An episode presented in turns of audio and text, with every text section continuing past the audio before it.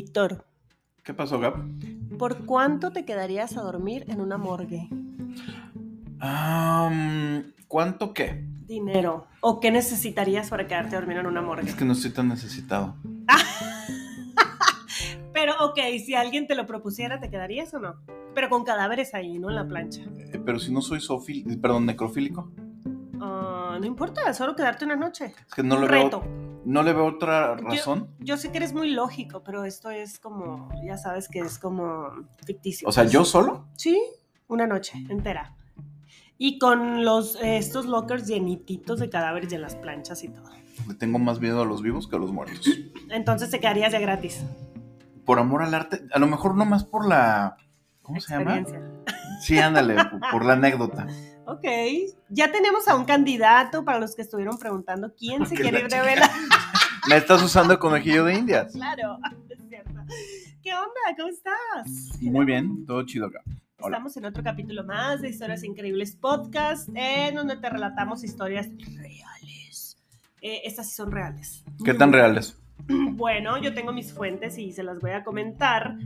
Ujú. Eh, como ya leyeron en el título, vamos a hablar de algo muy creepy, oigan, porque al parecer les gusta. Disculpen si oyen carros pasando, ya saben, estamos en formato audio y de repente... pues, Tenemos muy buen micrófono y se escucha todo lo que pasa afuera. Sí, sí, sí, sí, sí, sí, camiones, el elotero, todo, todo. Pero estamos en México mágico y musical, diría el Víctor. Entonces, eh, decidimos hablar de historias que pasan en la morgue. Muy bien. Oye, Víctor, ¿alguna, ¿tienes alguna historia tú, o sea, como personal? Una personal. Tal vez no de morgue porque es, es muy, o sea, todo el mundo sabemos que a esos lugares pues no es como que puedes acceder tan fácilmente, pero de algún funeral o algún sepelio, algún muertito que se haya levantado, alguna cosilla así de estas. Bueno, como todo nuestro público sabe ya y que nos han visto en formato de video, saben que tenemos un santo patrono, Ah, Claro. que es San Guillermo del Toro. Guillermo del Toro, salud. A unas cuadras de aquí, su familia tenía una funeraria que durante muchos años fue la funeraria mayor prestigio de la ciudad. Wow. Es una, una mansión, una casona tremenda. ¿En dónde estamos para la gente que nos sigue de Zimbabue? Estamos en la ciudad de Guadalajara, Jalisco. México. Ajá. Tal cual. Entonces, eh, la familia del cineasta y nuestro santo patrono del podcast. Guillermo del Toro, eran propietarios de esa casa funeraria que se llamaba Casa Funeraria Martínez del Toro. Guau. Entonces, O sea, era de las más piquis. en su momento lo fue. Ahora, hace pocos años ya la cerraron y está ahí la casona tremenda en la Avenida Vallarta, en una Ya esquina. la he visto. Sí, ya la has visto, Sí, sí, ya hemos pasado por ahí. Bendiciones. ¿Cuántos fantasmas no habrá ahí? Wow, no sé. Pero fíjate que el- en alguna ocasión le preguntaban a Guillermo del Toro, en- más o menos en las fechas en las que ganó su Oscar por La forma del agua hace pocos años, Ujú. Y él comentaba que, que para él era lo más normal andar ahí en la morgue y ver los cuerpos y... Se y- nota. Se nota por su aportación al Claro. Oye, qué importante esto, ¿no? Porque de niño, o sea, si creces. ¿Ah, cómo te marca tu infancia? Claro, si creces viendo la muerte de esa forma, o sea, supongo que es otra visión Muy diferente ajá, a la que nosotros tenemos. pues. Seguramente. Me encanta. Pero, ¿te pasó algo ahí o es como que. Mm, Una vez estaba caminando por ahí, hace pocos años, mm, cuando ya estaba cerrado. O, o sea, ya, ya, ya la habían cerrado. Yo pensé, o sea, tenía entendido que le iban a remodelar. Estaba caminando hace un par de años con, con mi perrito. Y siempre que pasaba por ahí escuchaba que alguien nos hablaba. Que alguien nos gritaba. ¿Pero qué te gritaban? Muchacho, muchacho. Y fue así como de, órale, ¿qué onda, no? Y volteaba y pues el, el lugar estaba abandonado. tenía- Pero no, no, o sea, no está ocupado, ya sabes, por esas personas que luego se meten y así. No, no, no, no. O sea, Cuidado, ¿no? Está cuidado. la eh, de casa. alguna manera pues está abandonada, pero hay restricción de acceso. Me da Y te voy a platicar otra. A ver. Mi psicóloga vive a la vuelta de una funeraria. Wow. Una funeraria en Avenida de México, aquí mismo en Guadalajara. Y ella dice que les ha pasado muy seguido que, que escuchan gritos en la funeraria en las noches. Ay, no. ¿Y será de vivos o de muertos? ¿Qué clase de gritos? No, no, no, o sea, los, maldicen y les gritan ¡putas! y cosas así.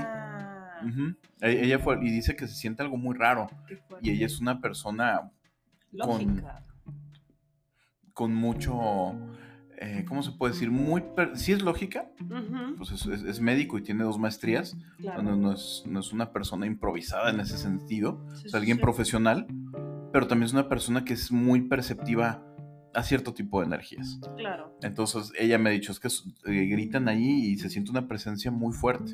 Wow. Entonces, Yo siempre he pensado cómo, o sea, cómo vivirán estas personas que están, ya ves que aquí está el, el panteón de Mezquitán, es el que está Sí. dividido, ¿no? así es. Hay un panteón enorme que, que finalmente quedó dividido por una avenida muy grande. Era un solo panteón, pero después ampliaron la avenida Ajá. y, y ¿Cómo pues se llama hubo esa que... avenida Mezquitán? Es, no, la avenida es el panteón de Mezquitán, que está en Avenida Enrique Díaz de León, Ah, ya, ya, entre ya. José María Vigil y Avenida Maestros. Sí, sí. Entonces tú pasas por el medio literal del panteón. Tienes a la izquierda y a la derecha el panteón. ¿Es Está- correcto? Está muy bonito, dicen. Yo la verdad no lo conozco aún.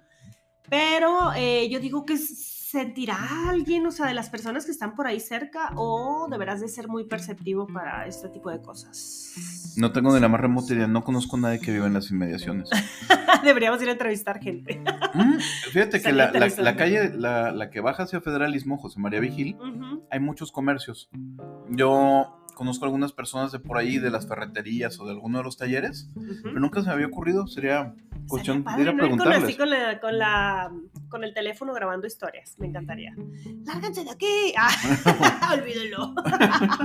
Oigan, pues como ya escucharon, porque acuérdense que estamos en formato audio aún, vamos a hablar de historias de la morgue. Muchas historias que estuvimos checando en varias eh, plataformas. Escogimos unas de Reddit, escogimos algunas de TikTok, de este, usuarios que vamos a dar obviamente el crédito. Claro. Y bueno, sabemos que estos temas son bastante delicados, eh, al menos en, en la mayoría de mis historias. Sí son delicados, creo yo, porque son este, historias que relata una médico forense a la cual yo sigo. Y la verdad, pues es que son totalmente real. O sea, ella pone pues sus historias como para compartir, ¿no? Esto que les pregunta la gente. Es que la gente somos bien morbosas y siempre queremos saber más, qué hay más allá. Entonces... Y más mm, acá. pues en el más acá ya sabemos, ¿no? Hay deudas, hay traiciones. en el más allá no sabemos. Eh, bueno, entonces eh, yo quería como primero complementar un poquito eh, lo que es este rollo de la morgue y que se vive un poquito dentro de ella. A ver, ninguno de nosotros dos somos médicos forenses. Habrá alguien que Por nos ahora. escuche por lo pronto. Tenemos casi el título, pero no lo somos.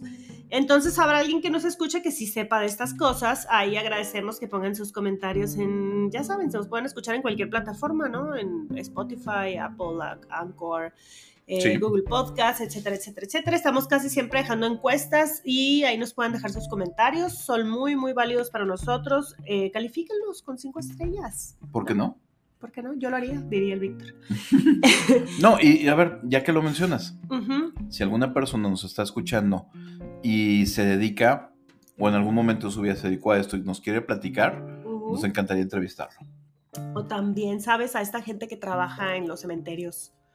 Creo que tú conoces a alguien, ¿no? Mm, Vamos a hay, varias, hay varias historias ahí que nos ha Vamos a platicado tratar de conseguir el, el de este, ese, el esa de persona. este, el contacto. Bueno, entonces, eh, ok, yo sigo a una, a una persona en TikTok desde hace mucho tiempo, porque luego todo el mundo dice, ay, TikTok es esto y lo otro. Sí, pero depen- depende a quién sigas, pues la verdad sí hay bailecitos y cosas bien tontas, pero también hay gente bien interesante y profesional que comparte sus experiencias y aprendes mucho. O sea, yo he aprendido mucho de esta señora. eh, les voy a decir, su usuario está como DRA, o sea, como doctora, patóloga 16. Ese es su nombre de usuario de TikTok. Usted puede ir a buscarla. Es una señora. Espero que no entre con ese username a sus aplicaciones de citas. Siempre hay un roto para un descosido, dicen por ahí. Alguien que le encanta esos temas, este, yo, ay, me encantaría a mí platicar con esa señora. Yo la invitaría así por horas a platicar.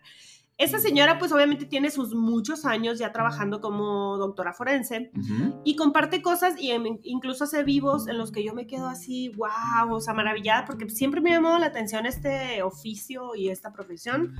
Creo que es muy interesante, pero sí hay que tener bastante estómago para esto. O sea, hasta ella que tiene añísimos haciendo estas cosas, todavía hay cosas que ella no puede superar. O sea, y ahorita se las voy a contar. Eh, y bueno, antes de comenzar con las historias, eh, pues sabemos que los cadáveres, según los médicos forenses, pueden hacer ciertas cosas, ¿no? Después de su deceso. Embarazar. Ya, ya vimos. si no sabe usted de qué estamos hablando, vaya a ver. ¿Qué capítulo era? Eh, Fue el capítulo de. Uy, de necrofilia y cadáveres. Es, Oigan. ¿qué onda con ese? O sea, ¿qué onda, Víctor? O sea, se disparó muy cañón el- ese. sí, los, ese. los usuarios que han escuchado ese episodio. Sí, de repente hagan de cuenta que teníamos tantas reproducciones y al otro día teníamos un, no sé, 400% más de reproducciones. Un chingo de reproducciones. Y yo, ¿qué? Ay, ¿qué? Y ya me metí, me metí a ver las estadísticas y sí, yo digo, bueno, a la gente le gustan los cadáveres y la necrofilia. Y pues vamos a hablar de cosas del amor, que para que le sigan. Para irles dando ideas. sí. Eh, bueno, entonces eh, dice esta persona, la doctora forense, me parece que ella es de Uruguay, Paraguay, no estoy muy segura de dónde es, casi, casi no cuenta como cosas muy personales, solo habla como de su trabajo. Hace bien. Y este, igual que nosotros. Em, dice que las, eh, bueno, etapas, ¿no? Yo creo que algunos ya sabrán algunas de las etapas de los cadáveres, que es el rigor mortis, lividez cadavérica, descomposición, autólisis, em, putrefacción, deshidratación o momificación, dependiendo de los, eh, ¿cómo se llaman? Eh, características de dónde, pues ahí caes muerto, ¿no? Y de la ellos- preparación que hubo del, del cuerpo antes de, de enterrarlo, ¿no? También me imagino. Sí, pero hace cuenta que esto que dije son como los pasos de un cadáver si es que no le hicieras ningún tipo de necropsia o Ah, autopsia. Autopsia y necropsia es como casi lo mismo, ¿no? O sea, unos le llaman ne- necropsia, otros autopsia. Eh, entonces son como que los pasos en cómo se va pudriendo tu cuerpo hasta convertirte en nada. La otra vez le dije al Víctor que en 30 años aprox desapareces por completo de la tierra si es que te entierran viva. Digo viva. ¡Wow! Si es que te entierran entera, o sea, con tu cuerpo, porque es que ahora es como que a todo mundo cremación y bye. No, es como que lo que se usa hoy más. Depende. Es raro, pues, quien, quien se entierre así todo completito. No sé, a mí ¿A se me hace como, ajá, a la antigüita. O sea, es que yo creo que también es un tema generacional. Sí, sí, sí, Yo he totalmente. conocido varias personas de, que tienen edades de arriba de 50 años Mm, que te dicen, cremación mí para no mí me no, no es cremes". opción. Mi abuela, antes de fallecer, y durante años siempre estuvo diciendo y manifestó, o sea, cuando escuchaba que alguna persona se moría y la cremaban, ujú. hasta se encabronaba. Sí, que porque no llegas entero al cielo, dicen. Yo les creo porque la neta, yo he sabido de que, pues, quién sabe qué tipo de cenizas te den ahí de tu muertito. Pero bueno, ahí vamos a hablar bueno, un poquito pero eso de es otro tema. Sí, vamos a hablar un poquito Es otro de tema eso. que pues entendemos que al final de cuentas eh, son las mismas herramientas que usan con distintos cadáveres y se te Claro. puede ir por ahí algunas piezas de otra persona. Todo es simbólico, oigan, la persona ya se fue. Yo, es mi opinión, ¿no? O sea, ya te fuiste, ¿ya qué? Bueno, pero hay personas que les encanta, que tienen ciertos, ¿cómo le pudiésemos llamar? Rituales, rituales necrofílicos y que tienen... Bueno, pues no vayamos lejos, pues hay algunos líderes Ujú. que están embalsamados y que tienen grandes templos. Faraones y la chingada, es cierto. tienes No, te razón. está yendo miles de años atrás. Hoy en el siglo XXI, Ujú. Eh, por ejemplo, en China está el cadáver de Mao Zedong. Mm, no hace tanto. Así es, el, el líder de la, de la Revolución Popular de China de los años 40. Si te das un poco más atrás, Vladimir Ilich, mejor conocido como, como Lenin, está embalsamado y, es- y está presentado en una, un edificio de madera. Bueno, Na- Napoleón está en Los Inválidos, en París, Ajá, pero no es, su cuerpo no está en exhibición. El de Lenin sí está en exhibición. wow. Eh, también el del padre Quino, el Magdalena de Quino, Sonora. Es el, es el mismo Albino, ¿verdad? Eh, no estoy segura. Yo creo que, sí. Pero bueno, estos son como, Órale, para no entrar como en detalles, porque aquí lo que queremos son historias de terrorcito que nos mandó la gente y cosas que encontramos por ahí en Reddit y así. Lo que queremos saber son historias, pero es muy importante tener en cuenta eh, que después de la muerte el cuerpo no tiene vida ni conciencia y no puede realizar ninguna acción consciente por sí sola, ¿ok? Los cambios post-mortem, o sea, después de la muerte, son procesos naturales que ocurren a nivel biológico y físico, ¿ok? Después de la, de la muerte. Algunas de las cosas que los cadáveres pueden hacer, Víctor, N, eh, que y se los digo porque si alguna vez están en contacto con un cadáver, yo sí lo he estado. ¿Tú has estado? Yo creo que sí, todos, ¿no? Hemos visto algún cadáver. Sí, Sí, sí, sí, sí he estado. Bueno, algunos de estos Digo, temas reflejos. hospitalarios con familiares. Sí, o que se mueren ahí en tu casa y así. A mí sí me ha tocado más De una momento, vez. no. Nadie se ha muerto en mi casa. bueno, en la casa de mi mamá eso sí. crees.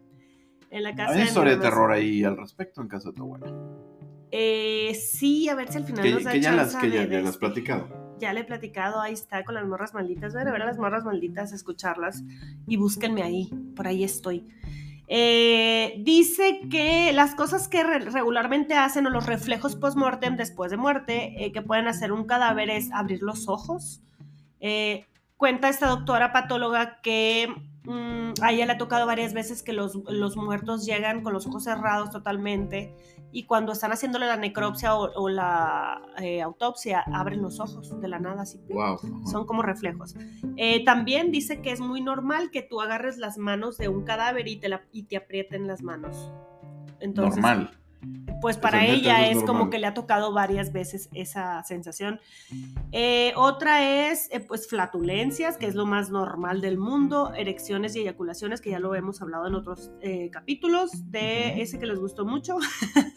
Gemidos o suspiros, como suspiros de o de alivio, ya sea de queja. Eh, también este, un cadáver puede llorar post-mortem, relajar eh, los músculos eh, al hablarles. Por ejemplo, si tú estás con ellos quitándoles la ropa para prepararlos y todo. Dice esta doctora que si tú les hablas y empiezas como a platicar con ellos y todo, se, sus músculos empiezan a aflojar y se dejan mejor quitar la ropa. Ah, cabrón. Ok. Ajá. Esos son como reflejos que no se sabe si, o sea, ya ves que la- el, el oído es como la última cosa que se va del cuerpo. Que o se sea, de todos los, de los sentidos, ¿no? De los sentidos estamos hablando. Entonces también se puede orinar, vomitar y algo que me llamó un chorro la atención es, dice que a ella le ha tocado muchas veces que cuando está como preparando a los cadáveres, estos cadáveres levantan los brazos hacia ella como en señal de que les, que les piden un abrazo, hace cuenta. Wow. Así de que abrázame. O sea, y son cadáveres que ya tienen varias Bueno, horas. Si tú insistes. Sí, que tienen ya muchas horas de muertos y varios tiempo ahí y de repente cuando los estás manipulando empiezan a subir sus brazos, así como seña de que pues quieren un abrazo. Entonces, bueno, todo esto es científico, es ciencia, está to- totalmente eh, pues documentado y todo, o sea, no es algo paranormal. Ah, ¿Por qué quiero mencionar esto? Porque las historias que vienen tal vez sean un poco fuertes y de hecho una en particular para mí es muy, muy choqueante y muy fuerte porque a mí me tocó vivir una parte de eso y me quedé muy conmocionada, pero ya entendiendo que los cadáveres pueden hacer este tipo de cosas, digo yo, ok, ya me da más paz. ok. ¿De acuerdo? Y este, bueno, eh, ella cuenta varias experiencias que les traigo yo aquí en como historias. Son muy fuertes, la neta, son muy, muy fuertes. Algunas, otras, pues sí, no sé qué traigas tú, Víctor, pero si al- la mayoría son así como, ah, Traigo cosas interesantes. Sí, están gachitas, la verdad. Así que si a usted no le gusta nada de esto de postmortem, la, que los muertos, que si le da un poquito de miedo, nervio, pues aquí puede pausar el, el audio. Si no, recomiéndeselo a la persona que le gusta. Y si lo pausa, le recomendamos ir a escuchar a nuestros amigos de Cinema Macabre. Ah, claro, claro, haz el anuncio, por favor. Víctor. Claro. Este, son nuestros amigos Masaki, Chich y el buen Search, que están transmitiendo en horario mexicano de 6 a 8 de la noche, todos los sábados, en el canal de Guanatos FM, donde platican de cosas súper interesantes como videojuegos, cómics, historias de terror y sobre, así es, libros. Y- Sí, claro, y de- desde Tijuana está Melissa también transmitiendo con ellos. Saluditos. Así es. Y ahí eh, platican de cosas muy interesantes. No creo que platiquen de cuestiones de morgue.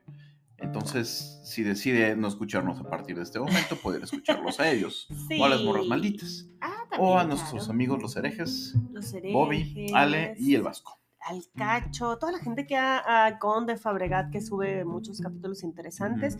Próximamente vamos a tener al Brujo Macario, oigan, se ha hecho muy largo esta espera, pero pues hemos andado bien ocupados todos. Eh, no, no es difícil agendar con el como acá. Sí, entonces próximamente va a estar acá el brujo que nos va a traer muchas historias muy chilas. Pero mientras eso pasa, pues vámonos con las historias que onda. Adelante, date karate. Date karate. Bueno, esto que les voy a contar son historias de, ya les comenté, doctora patóloga 16, ese es un usuario de TikTok, eh, en las que yo estuve como, o sea, quise contar esas historias porque yo confío mucho en esa señora. O sea, se ve que es súper profesional, ella no lo habla con ningún tipo de morbo, lo habla desde su forma profesional, pero pues también es una humana, o sea, también hay cosas que le dan pánico, terror. Eh, y que a pesar de su, de su profesión, ella cuenta que aún no se logra como adaptar a ciertas cosas, ¿no? Que pasan Sí. en, la, en la morgue.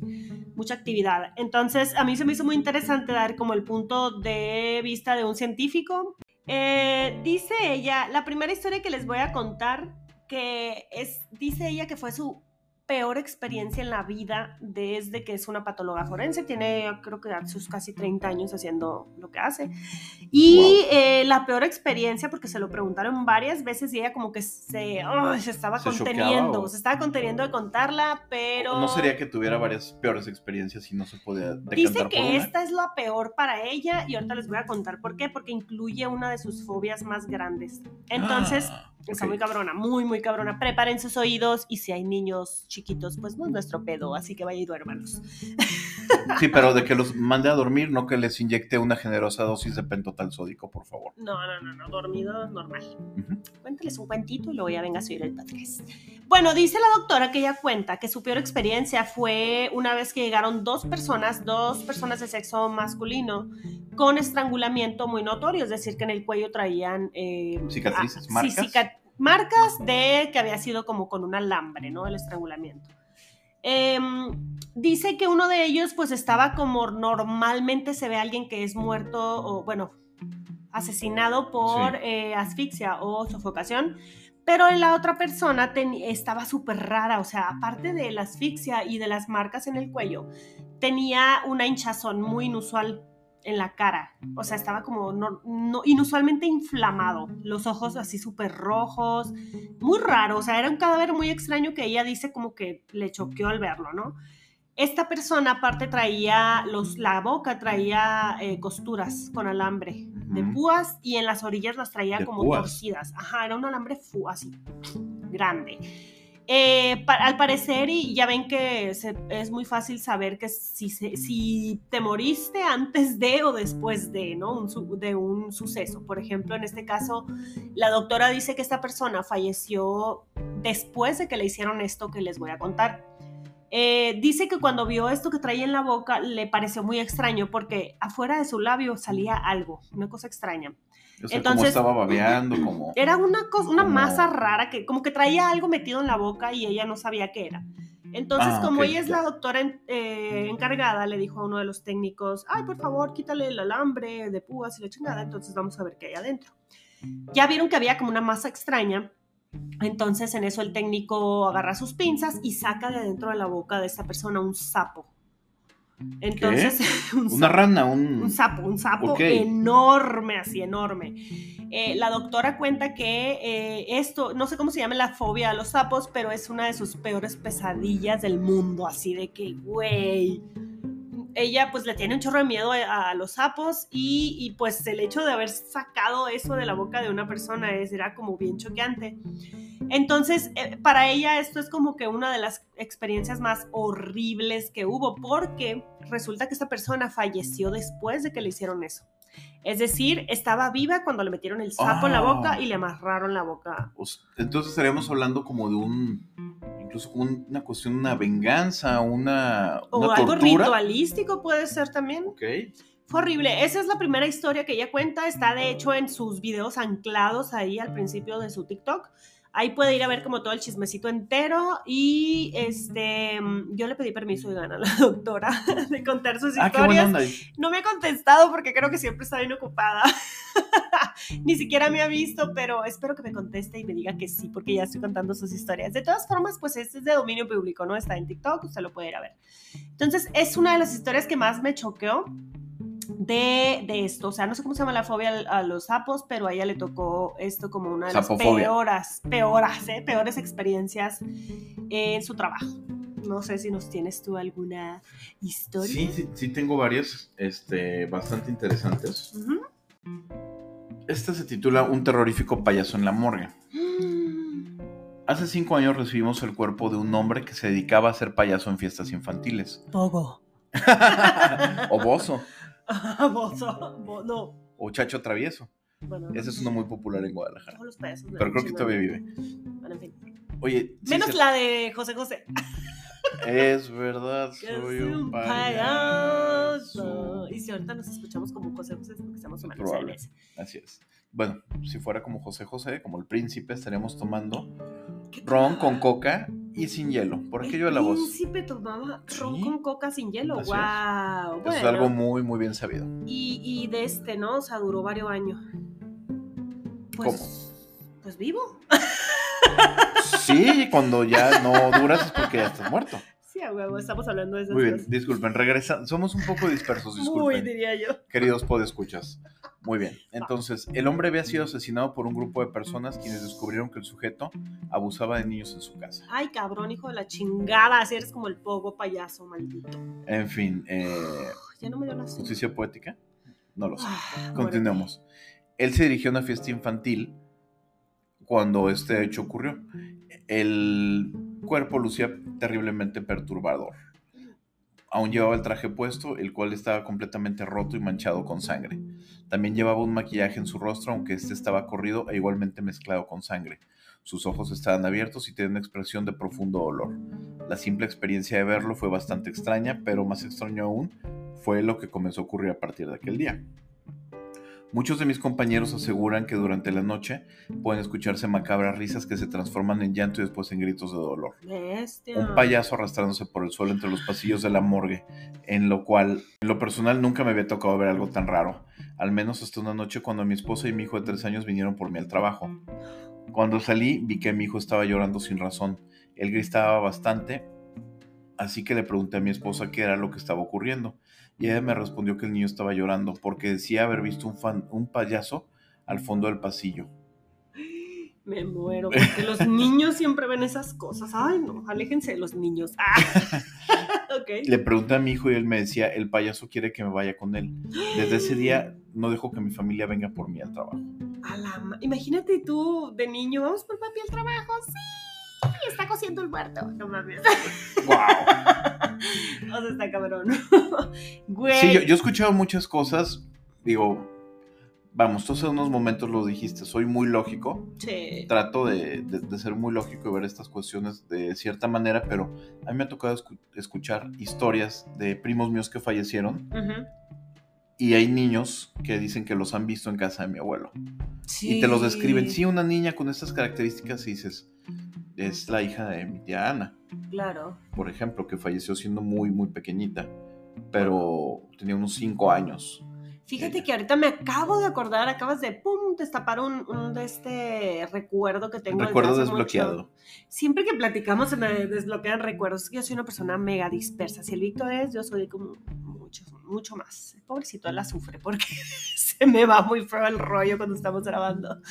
Eh, fíjate que cuando falleció mi papá, te estoy hablando de hace como 11 años más o menos, mi sobrina más chica, este, a la que le mando un saludo, que no me oye, por supuesto, porque no la deja su mamá. Hace, hace muy bien, haces muy bien, cuñada. Entonces, ella estaba chiquita, tendría, ¿qué serán? Eh, um, tres, cuatro años por ahí. Entonces, eh, ella entró en la noche, pues no le tocó conocer a mi papá, y si sí, sí, le tocó, pues era muy chiquita, o sea, no tenía Sí. ningún recuerdo de él. Entonces, cuando entró, entra la- al cuarto de, de mi mamá, que pues ahora era de mi mamá, pero antes era de los dos, no de mi mamá y mi papá. Entra ahí y la oímos, neta, toda la familia la escuchamos de la sala que estaba platicando la niña. Entonces, eh, ay, hola, y no sé qué, la, la. tenía unas pláticas. Y nosotros, pues, ¿con quién está hablando? No voy a decir su nombre. Y ya fuimos atrás de ella Sí. y, y la vimos que estaba paradita en la puerta, hablando así, pero haciendo ademanes como un niño así de cuatro años, todo gracioso y todo. Sí. Y ya le dijimos su nombre. Oye, ¿con quién estás platicando? Con mi abuelito, dijo. Y nosotros nos quedamos, ¿qué? Y si tu abuelito ya se fue para Morelia. Sí, pues nosotros, pero no, deja tú, ¿cómo sabe que es su abuelito? Pues ni lo conoció, y si lo conoció Ah. estaba bien morrita. Y le dijimos, eh, pero ¿cómo sabes que es tu abuelita? Pues es que él me dijo, y no sé qué, la, la, la. Y ya después es como, le, le pusimos varias fotos de, de varias personas, ¿sabes? Así de Sí. que un tío, mi papá entre medio de todos ahí, puros hombres. Y le dijimos, ¿quién era la persona que viste? Y apuntó a mi papá, sin pensarla. Él es, dijo así, ¿no? Él es, él es. Y nosotros, ¿what fuck? O sea, eso no me acordaba, fíjate. Nunca lo había contado porque neta no me acordaba de eso. Eso pasó con mi sobrina y tenía esa bien chiquitita. Entonces sí creo que este niño haya podido ver a ese payaso. Tal vez que el payaso se lo quería llevar para allá. para el otro lado. Qué horror. ¿A, lavar platos de Estados Unidos o cómo? no, pues del otro lado de allá del infierno, digo yo. ah, ok, como dijiste para el otro lado, yo pensé en otra cosa, pues disculpa. No, al otro lado de la vida, pues no sé qué hay más allá, nadie sabe. Así es. Bueno, dice otra de las historias es de que de esta misma doctora patóloga que les comento, es que es el caso de un joven de 20 años que llega a la morgue por un accidente de motocicleta que tuvo en carretera. Entonces fue muy fatídico este accidente, hubo varios heridos y la chingada, este em, niño, pues, pues que era un niño, 20 años. Bueno, yo ya digo niño, que soy una señora.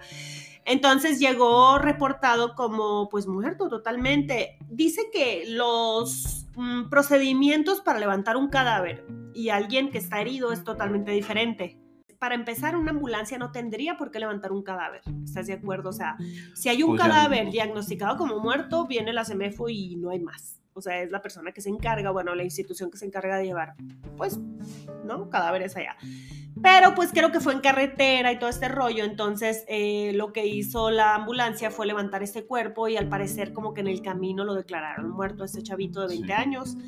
Llega a la morgue con esta doctora, entonces pues no, llega y totalmente pues ya está, este, tenía varias contusiones, dice que tenía una herida muy grande en el cráneo este, y varias heridas en el cuerpo, por lo cual dijeron, pues sí, obviamente está muerto, ¿no? Entonces lo metieron, lo pusieron en la plancha, lo taparon en la fregada. Y dice que estuvo ahí algunas horas, o sea, ellos llegan y les dicen, hay tantas necropsias que hacer este día y pues eh, tienes que sacar la chamba entre tú y tu equipo y órale van como en turno, ¿no? Antes de que le tocara a la necropsia este chavo que estaba ahí, ni siquiera lo estaban preparando todavía, empieza, salen ellos a tomarse un cafecito porque pues, se toman breaks, pues porque dice que es muy pesado tanto emocional como físicamente estar haciendo una necropsia, a veces les llegan niños, de todo, que son fuertísimos, ¿no? En serio, vayan a ver el perfil de esta señora, está, uy, de que lloras. Bueno, entonces se fueron y dijeron un break, ¿qué onda? Se hicieron su cigarrito, su cafecito, estaban platicando ahí. Y de repente, cuando entra la, patóloga, este, este niño de, 20 años estaba convulsionando en la camilla de, la plancha ahí de los, de los forenses. O sea, la libró. Ajá, estaba moviéndose, moviéndose y todos, ¿qué pedo? Obviamente lo que ellos tienen que hacer como protocolo es intentar resucitarlo, porque pues siempre hay médicos ahí ellos son médicos. Entonces empezaron, le dieron primeros auxilios, lo revivieron y se fue al hospital directamente. Dice la doctora que, que de este que logró vivir tres días más el muchacho, pero luego ya falleció. Y cuenta sí te tocaba carnal. Ya le tocaba carnal. No, pero ¿sabes qué? O sea, lo que a ella le da coraje y que, comenta es que fue una negligencia. Obviamente, ¿por qué? Porque lo trataron como un cadáver, o sea, ni Si le hubieran dado la atención que él requería, si lo hubieran... De... No sé si se puede decir aquí diagnosticado. Sí, o sea, eh, más bien, eh, ¿cuál es la palabra? Reportado como muerto, ¿no? Es una... Si, lo hubieran reportado como vivo en, eh, en un y que necesitaba atención médica, le hubiera tenido otro tipo de cuidados y en la morgue pues no tuvo ningún tipo de cuidado. Ninguno, o sea, hagan de cuenta que lo agarraron, pobre. echaron o sea, pobre de, tanto de ella porque lo vivió y no sé si le pudo haber quedado algún rastro de culpa por ello y pobre del muchacho que todavía agonizó tres días. Sí, agonizó tres días y todo y fue, sí fue negligencia porque, mm, o sea, imagínate, en ese momento si lo hubieran diagnosticado como vivo, eh, pues ya, o sea, le hubieran dado otro tipo de tratamiento, ni siquiera hubiera tenido por qué estar ahí en la morgue, pues. Pero bueno, esta es otra de las historias que no necesariamente son paranormales, pero sí de terror. Yo siento que estas cosas son más terroríficas que la vida real. Imagínate la familia también de haber pasado por esto y que luego el hijo estaba vivo, pero como que no le dieron el mejor tratamiento y pues ya, ahora sí está muerto, Ay, no, qué horror. Pura llorar aquí. ok, ¿tienes otra historia tú? Sí, tengo varias más todavía. Ok. Muy bien. Bueno, esta historia dice así. Corría el año 1985 y yo tenía alrededor de 13 años. Estaba recorriendo la universidad en bicicleta. En aquella oportunidad estaba solo. Eran alrededor de las 5 de la tarde de un día soleado. Me acerqué a la Facultad de Anatomía de la universidad, donde también funciona la morgue. Muchas veces en otras ocasiones junto con mis amigos nos acercábamos a unos ventanales que estaban por detrás de la entrada para ver si había algún muerto sobre las camillas. Ya sabes, travesuras de niños. En esta ocasión me fui por el frente, me acerqué a una de las pequeñas ventanas que estaba en la parte inferior que hacía el pie de una escalera y esta ventana tiene unos barrotes. pero en aquel tiempo tenía solo un vidrio que estaba pintado en color blanco y que tenía ciertas partes gastadas que permitían ver a través de ellas. Clásico, ¿no? Me acordé de la universidad y que a huevo. Ah, ¿en tu universidad había cadáveres? Sí, sí, sí. No, no cadáveres, sino donde no quería que vieras, los pintaban por dentro de blanco. Pues. Ah, ya, ok. ¿Quién sabe qué había dentro? Aquel día, cuando estaba a menos de medio metro de la ventana, miré hacia el vidrio y vi un ojo observándome fijamente. ¡Ay, no! ¡Ay, no! el iris era de un color verde pálido, la piel como una persona mayor también descolorida pero aquel ojo siniestro no parpadeaba. Tomé mi bicicleta y me fui inmediatamente. Lo que pensé en aquel momento mientras me alejaba montando en la bicicleta era que puede ser un doctor, un profesor, alumno o auxiliar de la morgue que me estaba vigilando por si estaba haciendo alguna ¿Sabes maldad. ¿Sabes qué me pensé? Uno de estos lentes de ojo abierto. Ándale. Estaría divertido ponerlo de esos. Pegado ahí. Okay. Se supone que aquellas ventanas son tragaluz que dan hacia el sótano del edificio, lo cual hace muy difícil que alguien se haya dado al esfuerzo para, asomar, para asomarse por esa ventana, para mirar hacia afuera. Hace como seis meses pasé por el lugar y tomé unas fotos con mi celular. No se puede ver la misma ventana, pero sin el vidrio. No se alcanza muy bien a ver en la fotografía, pero si el interior está lleno de escombros. Estoy convencido que aquel día hace 36 años lo que vi en esa ventana fue una entidad que se hizo visible mientras yo observaba a través de aquel vidrio. Bestia. A pesar del tiempo, jamás me olvidé de aquella mirada. De un ojo. Güey, ¿qué hubieras pensado tú? ¡Wow! O sea, sabes que ahí está la morgue, pues. no, yo inmediatamente pienso que es un muerto que, que cobró vida y me está viendo. Yo una Eso vez. sí te da miedo, los animales caminando no, pero los vivos asomándose así. En alguna ocasión, yo, en alguna ocasión, yo por error entré a una morgue. ¿Qué? Sí. ¿Por qué? Lo que pasa es que hubo. Yo tenía un problema de salud. Ok. Y un amigo de mi papá trabajaba en un hospital de la universidad. Uh -huh. Y era un poco difícil conseguir de alguna manera, ¿cómo se pueden decir? Conseguir eh, citas para de una, con un especialista de, de ese tipo sí. de, de, sí, sí, de, enfermedad. Y el doctor le hizo favor a mi papá de verme en uno de los eh, consultorios del, de, la, de, esa universidad, uh -huh. donde él estaba impartiendo clases, ahí en un break, como le dicen hoy en día, uh -huh. un receso que tuvo entre clases, me atendió ahí. Entonces, este, Casual me... en la morgue. Qué pinche miedo. Yo no sabía que había una morgue, yo entré por otro lado. Oh, Entonces, mientras me revisaba, este, mi papá dijo, pues voy a salir a tomar un café, uh -huh. te veo en el estacionamiento. Ya me revisó, ya platiqué unas cosas con el doctor, ya me dijo en qué consistía la cirugía que me iban a hacer. Uh -huh. Y va, todo bien. Eso te estoy hablando que fue aproximadamente en 2011, hace ya algunos, algunos años, años, sí. 12 años. Entonces yo salí, pero la verdad es que yo me, yo me perdí porque cuando llegamos al edificio, uno de los alumnos fue el que nos guió. Okay. Entonces yo ¿Qué salí. Estaba muerto. Ah, no lo había pensado. Estaba muy pálido, no, pero no hay quiero alumnos suponer, aquí. Ay, quiero suponer que era, porque por eso les decían fantasmas a los alumnos de, de esa escuela. Saludos a todos los médicos que lo dan todo. Bendiciones. Así es, aunque salgan en el primer semestre. No hay pedo. No, a los que terminan ese es el saludo, ¿eh? si no, los demás no son médicos. Lléguenle. Entonces, eh, yo salí.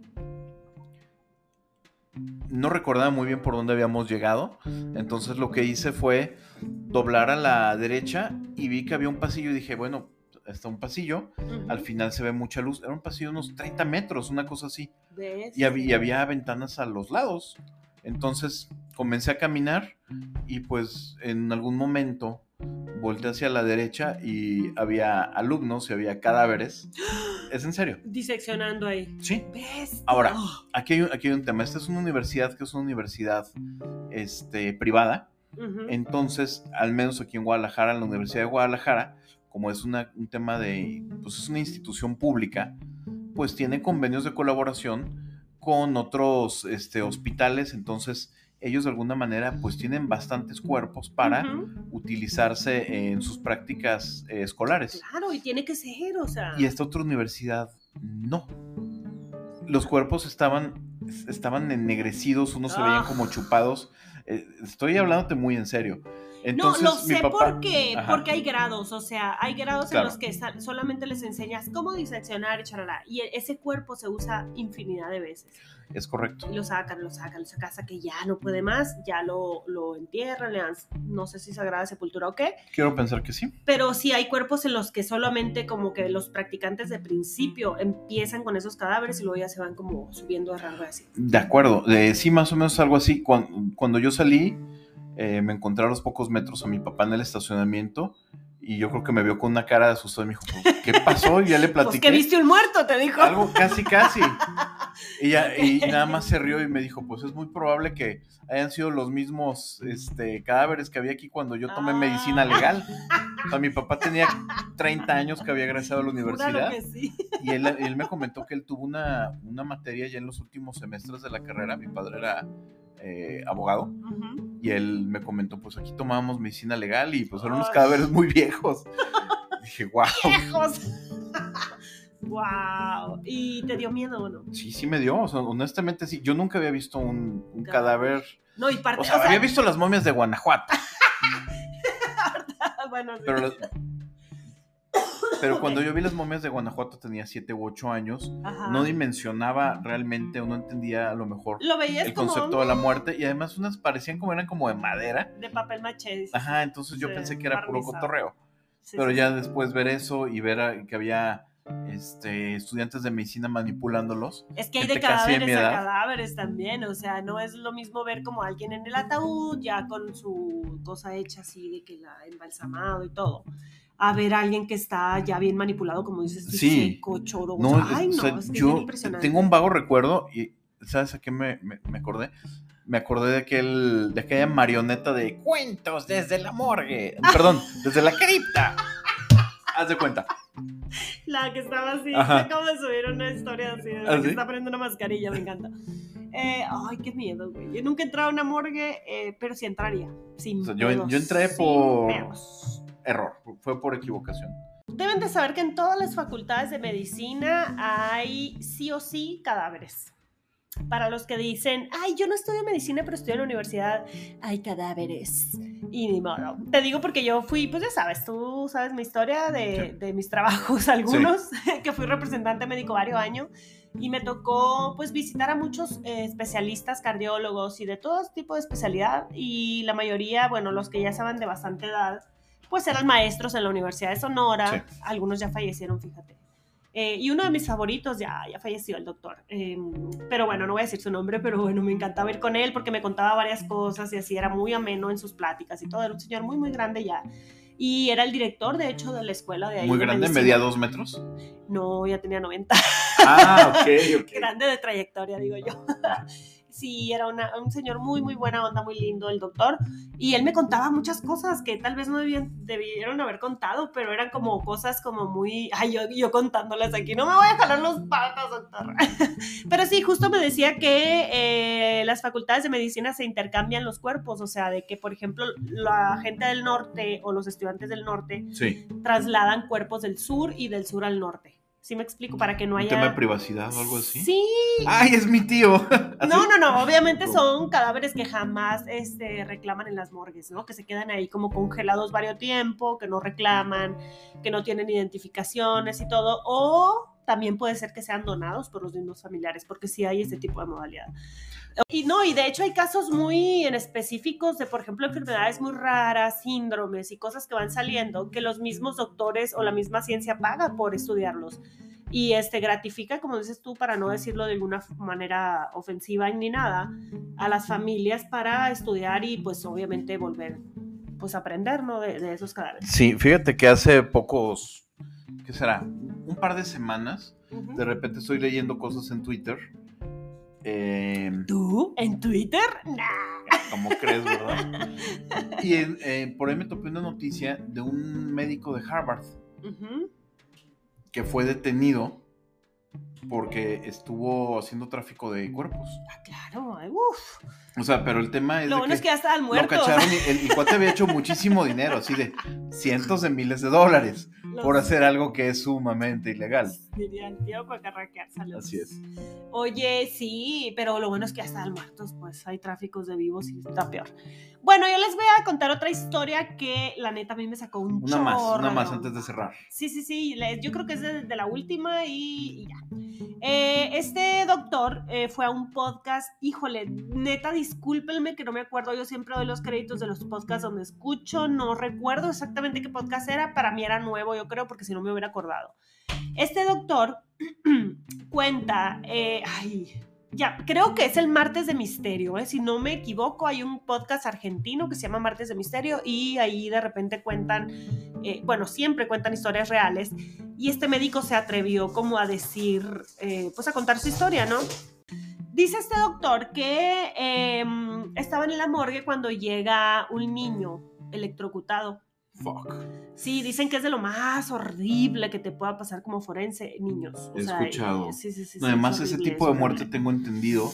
Yo Ah. llevo muchos años trabajando en el, en el ramo de, de la electricidad. En alguna ocasión, un electricista que yo conocí, el poco tiempo que dejó de trabajar en la empresa en la que yo trabajaba, tuvo un accidente en un transformador de media tensión y el, el hombre quedó muy mal. Sobrevivió, pero tuvieron que hacer varias operaciones para es que te quemas por reconstruirle. dentro, ¿no? Sí, así es. Entonces- A mí me da terror la electricidad, terror. Ah, Hasta mira. la que me da cuando hay frío y se te para ya el cabello con la electricidad. Esa es estática. toques, estática. Le tengo terror yo, terror, terror. Pero bueno, entonces llega este niño a la morgue, lo reciben los médicos que estaban en turno y obviamente esto es devastador, dice, ver un cuerpecito ahí todo chamuscadito y todo. Ay, fue muy difícil. De hecho, me acuerdo muy bien que iba manejando yo y escuchando este podcast en lugar de oír música, dices tú. Pero bueno. Pues a ti que te gusta sufrir. Me encanta. Pero bueno, eh, no, pero me gustan mucho las historias reales, pues por algo tenemos este podcast. Sí, es correcto. Eh, dice que los, eh, como siempre, ¿no? Dicen que los médicos y muchas historias que he oído de médicos forenses se toman un break entre una y otra, así, ¿no? Intervención. Entonces estos médicos, pues estos médicos, perdón, eh, llegaron, recibieron al niño y se fueron como un ratito afuera a platicar, a la chingada.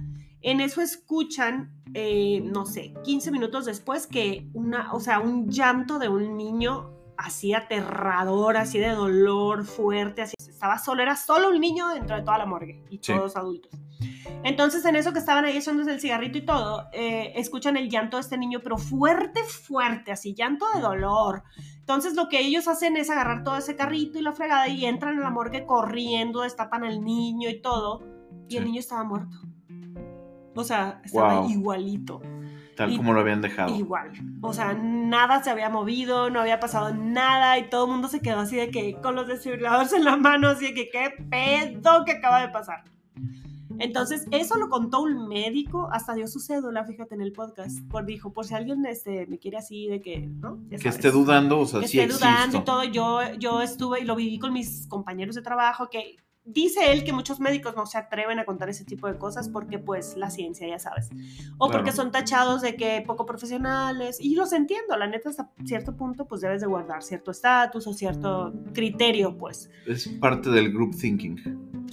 Supongo. Pero bueno, esto dice él que fue lo más fuerte que le pasó y que no se lo puede explicar. O sea, ¿de dónde venía ese llanto que venía de ahí? De unas, no estaban ni a dos metros de la puerta donde estaba el coffee break, esa madre. Y obviamente pues Wow. pensaron que era ese niño, el niño pues estaba muerto.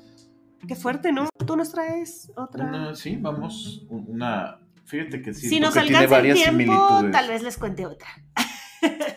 Pero. Mira. Y dice, yo trabajé en el hospital escuela unos ocho meses en el laboratorio de turno nocturno, de 7 de la noche a 7 de la mañana. Ya para cuando daban las 12 y hasta las 3 de la mañana se escuchaban ruidos extraños y se movían cosas. Los compañeros de trabajo decían que era el fantasma de un niño que murió ahí, en el Hospital. Materno Infantil Contiguo, porque cuando alguien escuchaba alabanzas cristianas, ese fantasma caminaba a la estación de radio o a la computadora y la apagaba como si estuviese enojado. Una noche, ándale, una noche un compañero puso su mochila en el, y el casco de la moto sobre una mesa. Alrededor de las 2 de la mañana vimos cómo salió volando la mochila con el casco unos 4 metros hasta que se quebró el visor del casco. Mm, Ahí no. además, en, el- en los estacionamientos del hospital, asustan bastante. Se ven sombras que pasan y hay que tener muchísimo valor para trabajar ahí en la guardia Ajá. o en la morgue. Mis respetos para quienes lo hacen. Wow.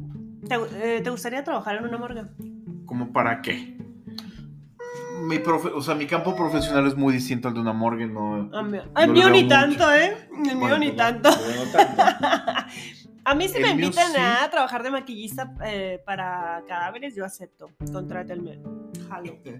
Den- denme su dinero. Denme su dinero. Bueno, el del muerto. Les doy mi talento. Ok, fíjate que nunca lo he pensado. Es que en realidad, quiero decir, nunca lo he pensado. Mm, Mi campo profesional dista mucho de. Capaz ¿De toque este? algún día ir a hacer algo en alguna morgue. Podría ser, hasta el momento no me ¿Aceptarías? Yo creo que sí. Me llevas. Depende. Invítame. Ok. Yo grabo ahí psicofonías.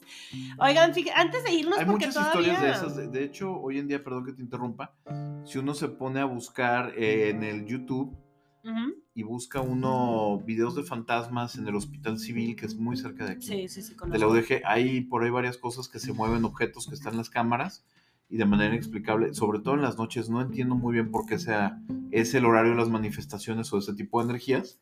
¿Quién sabe? Pero todo está más yo- tranquilo, ¿no? sí, y se nota más. Yo tuve compañeros y muchas personas conocidas que estuvieron en esas escuelas y o que les tocó hacer residencia Ujú. y me han contado muchas historias al, al respecto ¿Tú que qué son piensas? ¿Cuál es tu conclusión? O sea, ¿tú piensas que sí se manifiestan la- las personas o no? Por ejemplo, esa doctora dice que a ella le pasa mucho que de repente está haciendo una necropsia y se queda sola. La mayoría del tiempo está sola o con su técnico.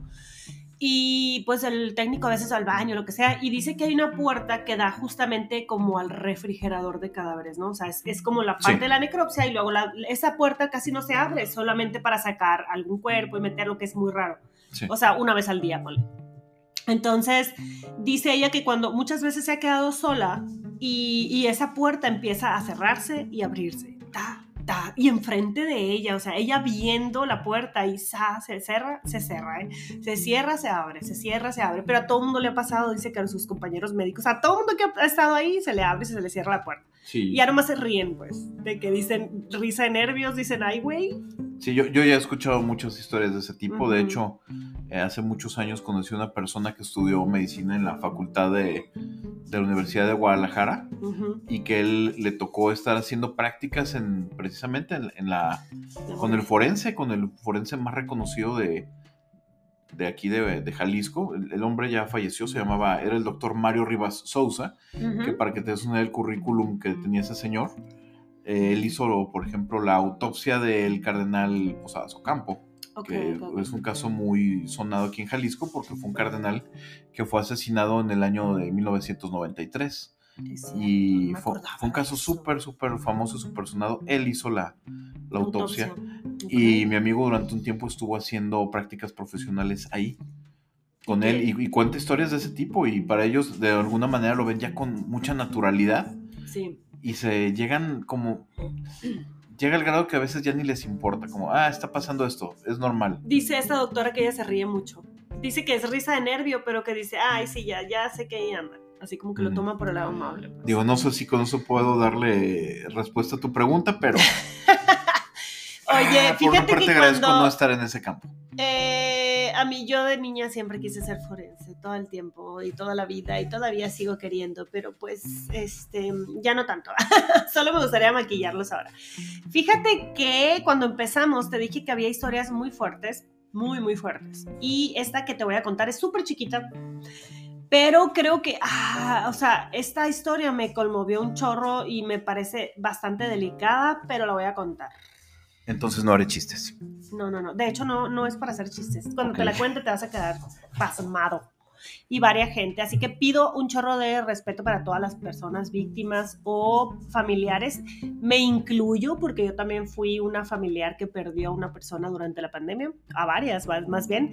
Sí. Eh, cuenta una persona que me pidió total anonimato que durante el COVID Sí. eh, durante esa pandemia terrible que tuvimos y que había varios descensos. Ya ves que en el día, pues había muchos, muchos.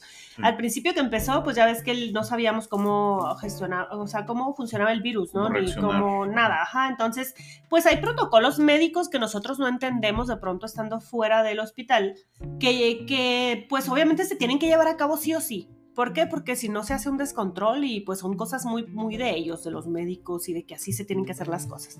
Sí. Dice esta persona que los cuerpos le llegaban a la morgue sellados en bolsas al alto Como vacío. alto vacío. Ujú. De las personas que fallecían por la pandemia, ¿no? Sí. Yo no sé tú, pero yo perdí a varias personas muy, muy allegadas y muy queridas. Entonces, esta historia me, me hizo tener muchas pesadillas, pero se las voy a contar para que ustedes también las tengan. Eh, dicen que entregaban los cuerpos sellados en alto, al alto vacío y que tenían estrictamente prohibidos, y eso lo contó un em- embalsamador, ¿eh? de hecho. Ajá. Abrirlos. Ajá. Eh, Eso- tenían esos prohibido. Iban directo a cremación, ¿verdad? Exacto, o sea, totalmente. O sea, ya ven que de hecho en estos días, los que fueron los más pesados, eh, pues llegaban los cuerpos y como tal se iban al crematorio y así se los entregaban a su familiar y ya. ¿Por qué? Pues porque obviamente teníamos que tener, bueno, tenían el- las personas de salud, tenían que depender de tener una pandemia, entonces era obvio que no ibas a abrir un cuerpo ahí, o sea, no sabías cómo se comportaba el virus, no sabías nada. Y estamos hablando de que llegaban alrededor de 50, 60, 80 cadáveres hasta a veces al día a una morgue y esperaban turno de que al crematorio, el crematorio, uno Sí. tras otro, tras otro. Bueno, esta persona me contó que, eh, que cuando estaban en las mesas y que llegaban así como en las bolsas y todo, de repente se empezaban a mover. Así de que se empezaban a mover las bolsas, se ajá. empezaban a mover, a mover y, y era como que, güey, ¿qué hacemos? Sí, ¿qué tal si sigue vivo y quiere respirar, no? ¿Qué hacemos? O sea, tú, ah, fue horrible, güey. Dije, ¿por qué necesito saber esto? Pero bueno, estas son historias increíbles y esa para mí es una historia muy increíble. Pudo haber sido que, como ya les dije al principio, y por eso se los conté, que hay, ajá, que hay muchos reflejos, hay miles de reflejos, ya sean gases, ya sean movimientos reflejos y todo, pero en muchas ocasiones no sabían y no tenían la autorización Claro. y de abrir y estaba en riesgo su vida y lo entendemos perfectamente. Entonces, este, este, esta persona comenta que era como o mi trabajo o pues infectarme o simplemente meterlos al El, crematorio. el miedo a lo desconocido, ¿no? Qué fuerte, ¿verdad? Seguro. Sí, sí, definitivamente. Pero mira, bueno, a ver, siendo muy objetivos, si ya estaban al alto vacío, Sí, porque- muy probablemente o sea, ya no podían respirar, ya no estaban. Sí, sí, sí. Estamos- Probablemente son reflejos, muy probablemente eran reflejos, pero sí de repente ellos como que dudaban y sí, sí está vivo. Claro, por supuesto, son seres humanos Ah. que pueden dudar.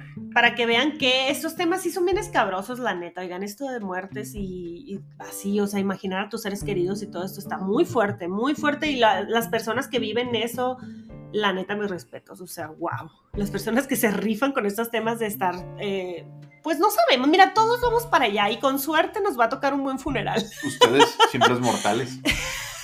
Yo me voy a ir al cielo, dices tú. No, o sea, No, todos, todos vamos para allá. Todos vamos a la funeraria, todo, a todos nos van a cremar en algún momento, enterrar, si es que bien nos va, si, si es que no quedamos por ahí en la calle tirados. Y pues son cosas de la vida. La muerte es parte de la vida. Espero que lo tomen con esa filosofía. Y querían cosas creepy, pues aquí están cosas creepy. Y ni modo. Ya vimos que les gusta el morbo y les gustan esas cosas. Así que coméntenos ahí en los comentarios si eh, les gustó el tema, si estuvo muy hardcore, muy fuerte. O si quieren una segunda o parte, si o, alguien. más. O le subimos de volumen o de, de- de- O- de así de. O sería muy intensidad. interesante si alguien que nos está escuchando y se dedica a esto y quiere compartirnos Ay, sí. alguna experiencia que haya tenido, yo Sí, creo que es algo muy valioso también. Sí, ahí en los comentarios nos pueden dejar su historia. No hay límite de caracteres, según yo. Pueden contar su historia. O igual nos pueden seguir en todos lados como Historias Increíbles Podcast, en Instagram, TikTok, en YouTube. Estamos subiendo estos capítulos de formato audio, pero ahí están en YouTube también. Nos pueden reproducir y mandarnos sus historias. Con mucho gusto los vamos a leer siempre. Eh, ¿Qué más? Pues fíjate que hace mucho tiempo me tocó ir al funeral de un primo que falleció. Y yo nunca conocí a mi primo, lo conocí unos minutos antes de morir y luego ya muerto. ¿What? Es una historia muy extraña, luego se las platicaré. Pero cuando estaba en el ataúd, mi primo, pues que yo ni conocía ni nada, estaba allí y mis tías eh, les quería, le querían poner un, un rosario en las manos. Pero veía el terror que tenían en la cara mis tías de que no, no, no, ve tú, ve tú, ve tú, ve tú. Y yo, Pues que no se lo pongan y ya. y yo les decía, pero ¿qué les da miedo? O sea, no, pues que está muerto y la chingada. Y es como un tabú bien cabrón que tenemos de la muerte. No sé si sea en este país, qué onda, o sea, sí que tanto festejamos la muerte, la fregada, pero hay gente que neta sí se paraliza ante un, a un cadáver. Y yo tenía escasos, ¿qué serán? 18 años. Eh, cuando yo dije, a ver, denme el chingado rosario, pues yo se lo voy a poner. Ya. Estaba mi primo ahí en el ataúd con sus manitas dobladas y dobladitas. Y yo fui, la, la, la, le puse el, así el chu, chu, chu, el, el rosario, la, toda le acaricié la mano y la chingada. Pero fíjate que al, al tocarle sus manos sentí como, ay, eso nunca lo había platicado, qué loco. No voy a decir quién es mi primo, pero bueno. Eh, sentí así como una paz tan bonita. Ujú. O sea, así como, ah, como que estaba en verdad descansando. Así como que me transmitió así, porque yo lo agarré las manos así fuerte. Y yo así bien hardcore como todo el tiempo, ¿no? Y le dije, primo, o sea, buen viaje, la chingada, mientras amarraba pues el rosario, en el que él creía y todo. Y de repente sentí así como, ay, una paz tan bonita, así que dije yo, güey, ojalá y lo hubiera experimentado cualquier persona. ¿Tú tienes algo más que, que te Mm, acuerdes o algo así? Sí, fíjate que te- tengo un par de, de historias que, bueno, no necesariamente son historias que tienen que ver con cuestiones de, de morgue, pero están relacionadas. Bueno, la primera. eh, hace algunos años, cinco o seis años aproximadamente, yo eh, tuve la oportunidad de colaborar profesionalmente con una persona de la comunidad judía. Ok. Y más o menos en esas eh, fechas hubo una temporada en la que esta persona se ausentó de las cuestiones de trabajo y una persona que lo conocía de más tiempo, de, de décadas, Ujú. me comentó pues que un familiar suyo había fallecido y que los temas funerarios con ellos eran muy distintos a las tradiciones cristianas que predominan aquí en México. Sí, lo normal, pues. Y estuvimos por ahí platicando varias cosas. eh, yo en algún momento, él me comentó pues que esos son funerales que duran algo de tiempo, algo similar, como habíamos comentado en alguna ocasión que me dijiste de los funerales en Estados Unidos. Sí, es que en Estados Unidos está un rollo. Es el procedimiento para entregar un cadáver es larguísimo y luego, pues tienen esta costumbre como Pregúntale a de James ir- Brown. como de ir, este, la, la familia y esto a comer y así, como así. Sí, o sea, me, me platicó algunas ahí, ¿no? cosas eh, a- similares a eso. Pero judíos no sé, no sé qué. Y bueno, yo me puse a investigar porque realmente el tema me llamó profundamente la atención. Y fue una cosa pues también como un tema cultural, ¿no? Al final de cuentas la, la comunidad judía es una comunidad eh, que si bien no, no son predominantes, pero los hay en México. Y son muy ellos, ¿no? O ah, por supuesto, no, eso, eso me encanta de ellos que tienen su, abrazan su tradición y su cultura de una manera tremenda. Y eso es bien interesante. No la dejan morir para nada. No, para nada. Sí, Y eso sí. se me hace bien interesante y muy valioso de, de ellos. Y me puse a investigar de eso y también platicando con esta persona, él me dijo, es que mira, por ejemplo, dice, ellos son muy diferentes porque tienen una tradición, no, me dijo el nombre, pero no lo recuerdo, donde una persona que acaba de, de fallecer, eh, hay un equipo de personas que trabajan en la sinagoga, entre ellas el rabino, que hay una serie de, es un ritual tal cual, hay una serie de rezos, e introducen, no pregunté por dónde, pero nada, me dijo, introducen Ok. Por algún orificio del cuerpo. una cavidad, una, tal cual como si fuese una cámara de un balón.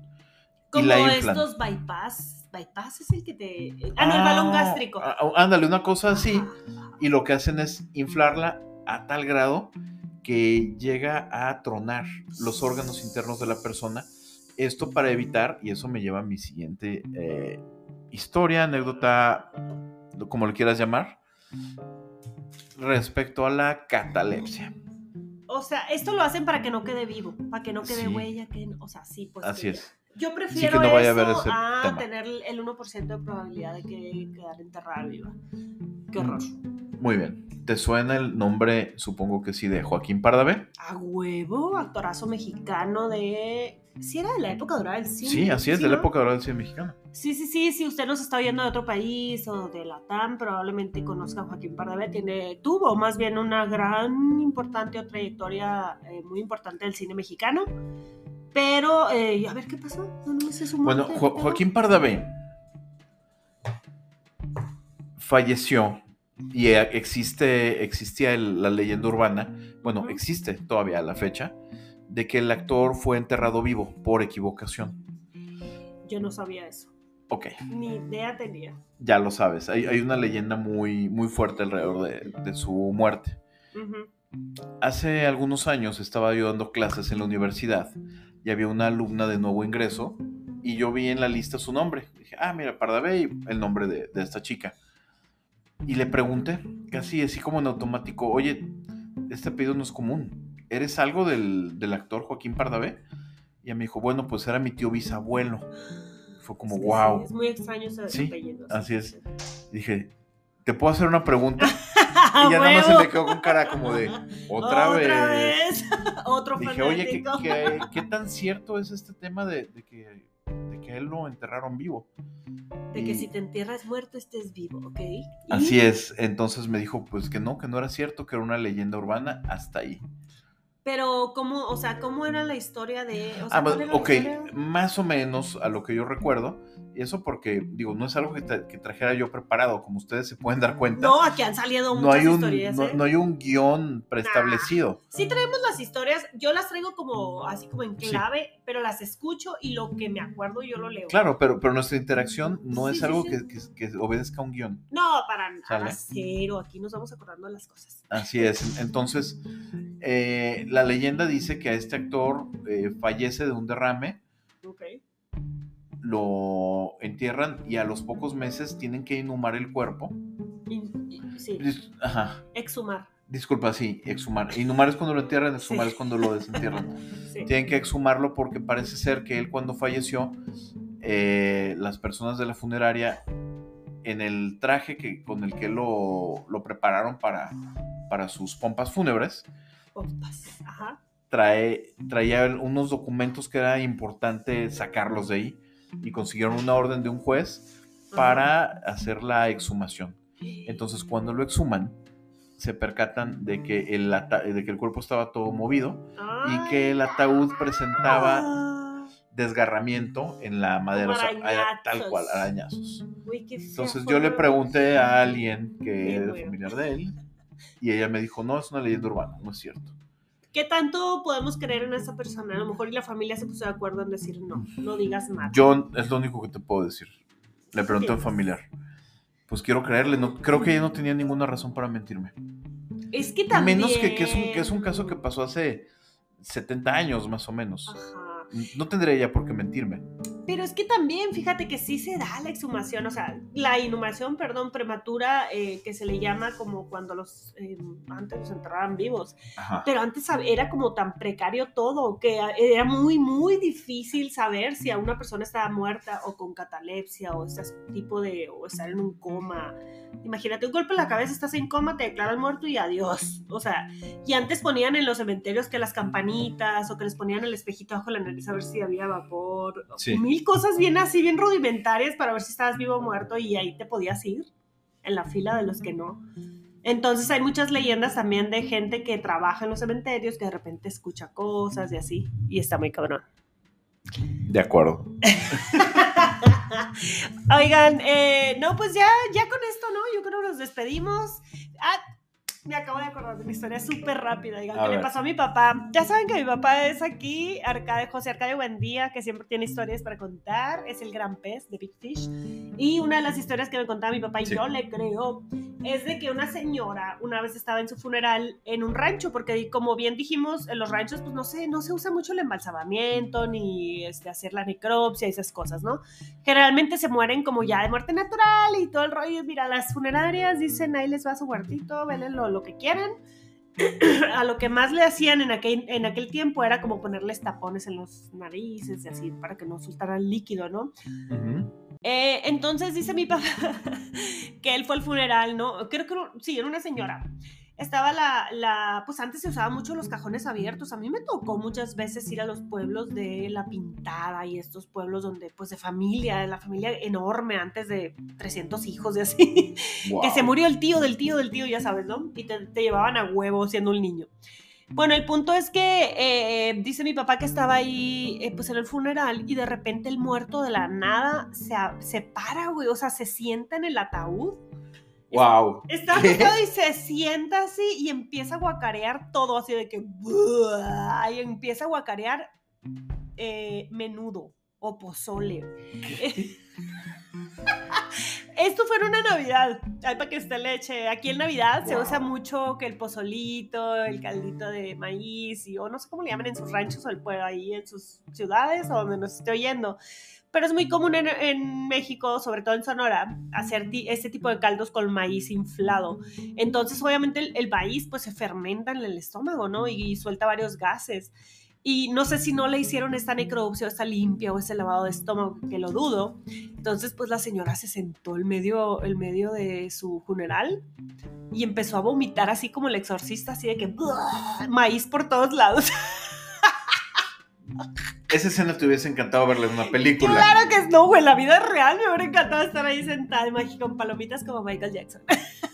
Sí, te creo capaz. La neta sí. Entonces, obviamente todo el mundo en lugar de ir a auxiliar a la señora, pues estaba muerta, oiga, la neta no estaba viva. Fue- solo fue un reflejo de pues todo el gas que traía ahí metido en la panza. Solamente que todo el mundo se asustó y dice mi papá que todo el mundo salió volando, Creo que no es para menos. salió corriendo así, no, no, no está viva, estamos ahí de la chingada. Pero ya cuando fueron a revisar, pues ya estaba otra vez muerta, o sea, estaba ahí acostada, pues. Solo fue pues que no le hicieron esa limpia y así. Y pues ya, Víctor, ¿cómo te la pasaste en ese capítulo tan extraño? Pues fue muy, o sea, ha sido muy interesante. Escuché cosas que, que, que no sabía.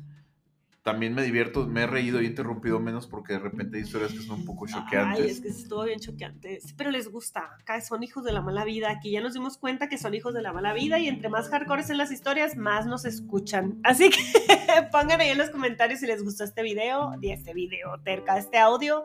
Y Este sugieran- capítulo. Sugieran los temas, ¿no? Sí, Tenemos vale. unos muchos más fuertes, pero ay, nos andamos atreviendo a ver qué onda. ¿Qué A veces hay algo de autocensura. Sí, sí, sí, sí, sí, sí. Y bueno, espero que eh, no se hayan ofendido ni nada. Son cosas que pasan, todos vamos para allá. Eh, todos nos vamos a morir eventualmente, diría mi amiga doctora. Y pues nada, ¿qué más? Pues Vámonos. gracias por el favor de su atención. Nos escuchamos la semana próxima.